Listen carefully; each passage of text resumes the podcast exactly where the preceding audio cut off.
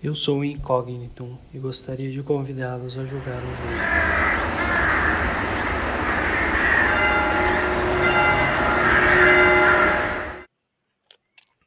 Olá, minha gente.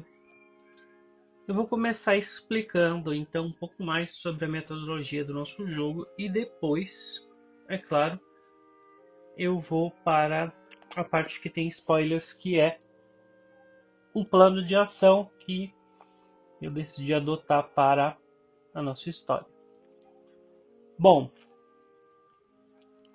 eu falei no episódio café anterior sobre o ofensor, agora nós vamos falar sobre o interventor. O interventor, vocês já viram que ele interage com o personagem dessa forma. Ele não tem controle total sobre o personagem, mas dependendo da personalidade do personagem, ele pode ser bem manipulável. Ele tem bastante controle sobre os os outras pessoas que aparecem na história que não são personagens, que são entre aspas NPCs do labirinto, ele consegue manipular eles com certa facilidade, porque eles não têm muita vontade própria, eles só existem para e só responde uma lógica básica.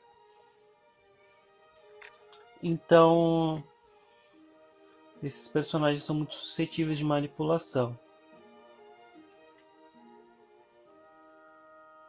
Sobre as nossas 20 regras ali do do jogo. É bem simples. É, essas regras, se bem que somadas, elas tornam um pouco difícil você acabar interagindo, respeitando todas elas. Mas o básico para interagir é que nós temos que ter um plano de ação bem definido, mais genérico, para que conforme for acontecendo as coisas a gente possa tentar pôr esse plano em prática. Então, no básico seria tentar um plano de ação mais genérico mesmo como forma de sugestão para interação com a história. Bom, uma coisa que no capítulo anterior. Aí agora, se você não viu o capítulo anterior, você pode receber spoilers. Então, para quem já viu o capítulo número 2, está acompanhando na sequência, aqui é tranquilo. Eu vou dar uma, explicação sobre o capítulo 2. Que o que aconteceu ali no final, principalmente no final do capítulo. Uh, bom, a personagem ela ela ficou desorientada. O fato dela ter várias vezes sofrido com o taser e tudo mais lá do ofensor acabou por então também a parte da violência, tudo acabou com que ela perdesse o seu o seu bebê então e aí ela não soube lidar muito bem com isso. E aí no início ela já estava com muita dificuldade de lidar com aquela situação, né? Estresse do se manter cativa. Então ela acabou desenvolvendo uma outra personalidade. No caso, ela começou a pensar que ela era a melhor amiga dela de faculdade, porque ela não conseguia lidar com esse tipo de situação.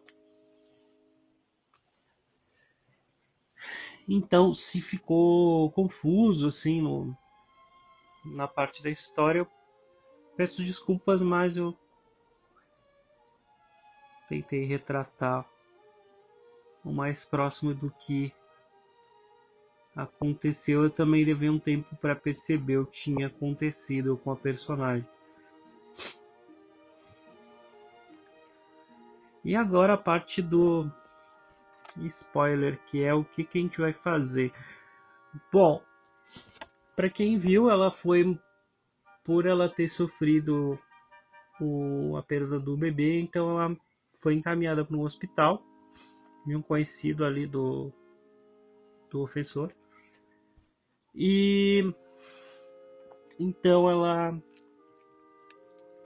sofreu os cuidados, tudo foi feito o procedimento dela, tudo certinho de para evitar que ela tivesse uma infecção algo mais grave. Mas então ela foi está naquela situação de, de observação. Então, o que acontece a, com a personagem? Ela está presa, não tem, é muito, lá é extremamente é mais difícil até que o próprio bunker de, de escapar, porque é um local que não tem brechas óbvias assim, uh, não é tipo, não é alguma coisa similar às vezes um filme que a pessoa, porque na realidade quando eu tenho um filme que a pessoa está presa numa prisão, algum lugar assim, a pessoa fica anos e aí o filme só vai retratar aquele ponto da história que ela descobriu como sair dali. Mas ela vai, ficou anos lá sem conseguir sair, então não é a nossa situação. O que, que é mais interessante? Eventualmente, se ela se for dado alta para ela, ela vai acabar voltando ou para o bunker ou para algum outro local. E aí, o que a gente pode estar tentando fazer? Nesse transporte, teoricamente, é quando ela vai estar mais vulnerável ou no caso, quando a captura do ofensor vai estar mais vulnerável, porque nesse transporte ela pode interagir com, pode acabar conseguindo interagir com NPCs, alguma coisa assim, e acabar saindo do local.